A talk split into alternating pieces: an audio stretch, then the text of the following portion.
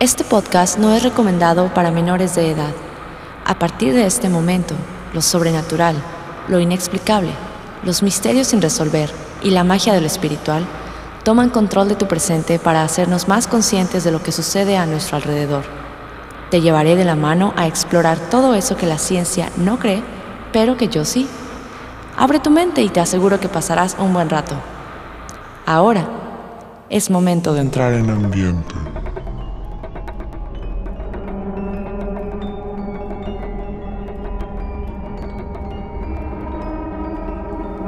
Se dice que cuando una persona fallece en un accidente trágico repentino, sus almas no atraviesan al otro lado y quedan atrapadas en nuestro mundo. Este parece ser el caso de un desafortunado incidente en donde la vida de varios niños fue arrebatada y que en la actualidad se manifiestan en aquel lugar de su muerte a aquellos que puedan estar en peligro de pasar por lo mismo que ellos pasaron.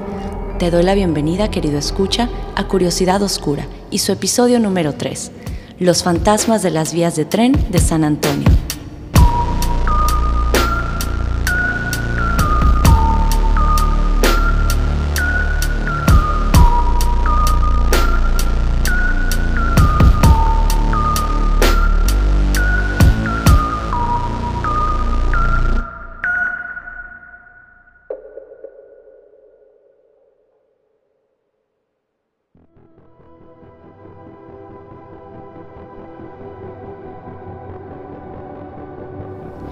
Este caso que hoy les voy a platicar llamó mucho mi atención porque son de ese tipo de fenómenos que según la gente puedes experimentar tú mismo si llegas a ir al lugar donde todo esto sucedió.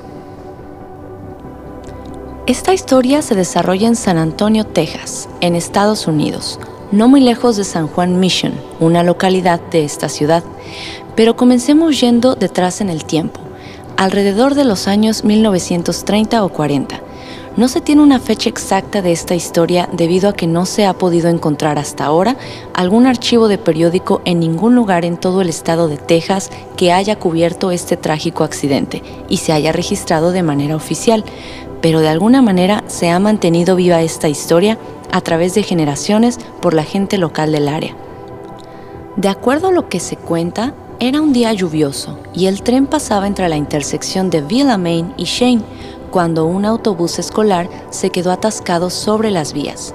En cuanto el conductor de tren notó que el camión estaba en el camino, inmediatamente comenzó a frenar y a sonar su silbato, y aún así el camión se mantuvo estático en el mismo lugar. Lo que el conductor del tren no sabía es que el conductor del camión no lograba encender el motor nuevamente, y peor aún, el camión estaba lleno de niños pequeños. A pesar de los intentos de frenar del tren, no logró hacerlo a tiempo y terminó colapsando directo con el camión. Tristemente, alrededor de 10 niños perdieron la vida ese día. Ahora, existen dos versiones de esta historia. La primera cuenta que era una noche particularmente oscura y el autobús al quedarse parado justo en medio de las vías intentó varias veces encender el motor nuevamente y sin tener resultados decidió comenzar a sacar a los niños para ponerlos a salvo, pero lamentablemente no había mucho tiempo, así que el tren terminó por impactarse contra el autobús, matando así a los niños y al conductor. En la segunda versión, que de hecho está explicada con más detalle, cuenta que este autobús venía de regreso de un viaje escolar y venía conduciéndolo una monja. Ya era tarde y estaban acercándose a Shane Road, pero justo al pasar por la intersección de tren, repentinamente el autobús se detuvo. La mayoría de los estudiantes estaban dormidos, así que el conductor estaba tratando de manera callada de encender de nuevo el motor. Es entonces cuando empezó a llover repentinamente de la nada, y debido a esto sus faros dejaron de funcionar, lo cual hizo más difícil aún hacerle notar al tren que el autobús se encontraba en medio de las vías. Fue demasiado tarde para tratar de sacar a los niños del autobús, ya que el tren venía demasiado rápido. La monja desesperadamente hizo un último intento más de encender el motor, pero fue en vano. El tren terminó chocando contra el autobús, así partiéndolo en dos. Debido al impacto, la monja salió disparada por el parabrisas, pero milagrosamente sobrevivió. En cambio, los niños no corrieron con la misma suerte, ya que todos murieron instantáneamente. Un par de semanas después, la monja, sintiendo culpa y tristeza por la muerte de los niños, regresó al lugar donde había sucedido el accidente. La culpa no le permitía continuar, así que decidió terminar con su vida. Se estacionó sobre las vías del tren y ahí se quedó esperando a que el siguiente tren pasara. Más tarde, cuando el tren ya se aproximaba y aceleraba hacia ella al igual que la misma noche del accidente, es cuando la monja comenzó a escuchar voces, voces que se le hacían conocidas. Entonces su carro comenzó a moverse hacia adelante, como si algo o alguien lo estuviera empujando desde atrás. El auto siguió moviéndose hasta estar a salvo fuera de las vías, justo en el momento en el que el tren iba pasando. La monja, sin creer lo que había pasado, salió de su carro esperando ver al buen samaritano que la había salvado, pero no vio absolutamente a nadie.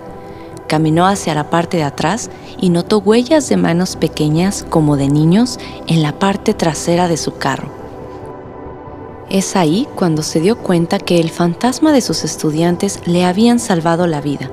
La monja se sintió bendecida y encontró un nuevo propósito de vida, así que decidió abrir una escuela para niños sin hogar.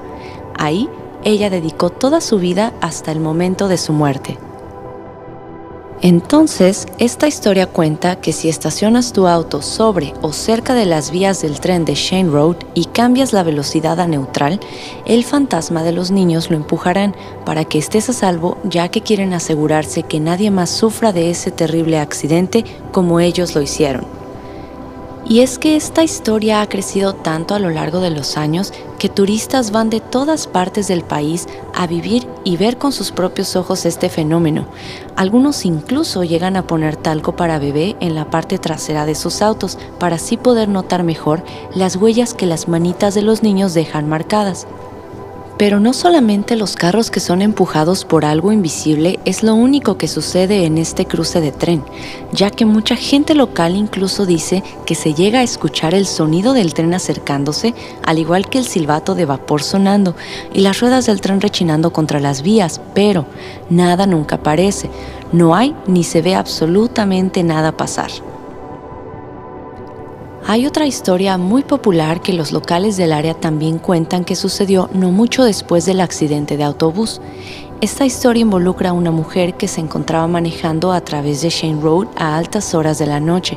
Se estaba acercando al cruce de tren cuando vio a una niña pequeña parada y solita a un lado del camino. La mujer inmediatamente se detuvo, se orilló y le ofreció a la niña llevarla hasta su casa. Una vez que llegaron a la casa de la niña esta parecía que tenía miedo de bajarse del carro.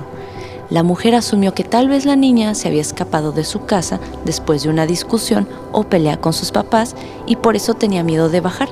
Así que la mujer no la presionó y por el contrario, decidió ella bajarse del auto e ir directamente a hablar con la madre de la pequeña.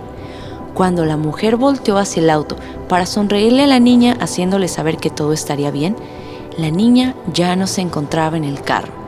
La mujer rápidamente abrió la puerta de su auto, pero ya no había nadie e incluso el cinturón de seguridad aún seguía asegurado. Y ahora que me pongo a pensar mientras les cuento esta historia, yo no creo que me hubiera detenido a ayudar a la niña. Digo, siento yo una mujer sola manejando de noche y solamente viendo una niña pequeña que les puedo asegurar que estaba vestida con un vestido blanco y no sé por qué presiento que tenía el cabello largo y negro porque siempre así sucede, ¿a poco no? Pero bueno, tal vez en esos entonces no había tantas películas de terror como lo hay ahora. Y entre videos de Dross y películas de terror, creo que todas esas situaciones donde tú ayudas a un extraño que está solito en la orilla del camino, termina siempre mal. Así que no gracias, yo no lo hubiera hecho, pero les sigo contando la historia mejor. Otra anécdota más reciente sucedió cuando una chica y un par de amigos suyos se encontraban de viaje en San Antonio para ir a visitar estas populares vías de tren. La chica tomó varias fotos y se las envió por correo electrónico a su mamá. Su mamá quedó en shock cuando descubrió que una de las fotos se veía algo que parecía ser un fantasma. De hecho, el fantasma de una niña pequeña sosteniendo su de peluche. Algunos creen que debido a que no hay registro oficial sobre el incidente de este autobús, es que la historia no sucedió y que más bien toda esta leyenda está basada en otro accidente muy similar que sucedió en 1938 a las afueras de Salt Lake City, en Utah. En ese entonces la ciudad estaba atravesando por climas fríos y lluvias de nieve muy fuertes, y un autobús que llevaba más de 20 estudiantes de entre 12 y 18 años estaba llevándolos de vuelta a casa cuando se quedó atascado sobre las vías mientras un tren de carga se acercaba a rápida velocidad. De igual manera, el resultado de este accidente también dejó sin vida a todos los pasajeros. Que yo me pongo a pensar, la verdad no haría mucho sentido que una localidad de San Antonio haya adoptado una historia de otra ciudad como suya. ¿Cuál sería el punto de cualquier manera de que esto haya pasado por generaciones y aún siga vigente?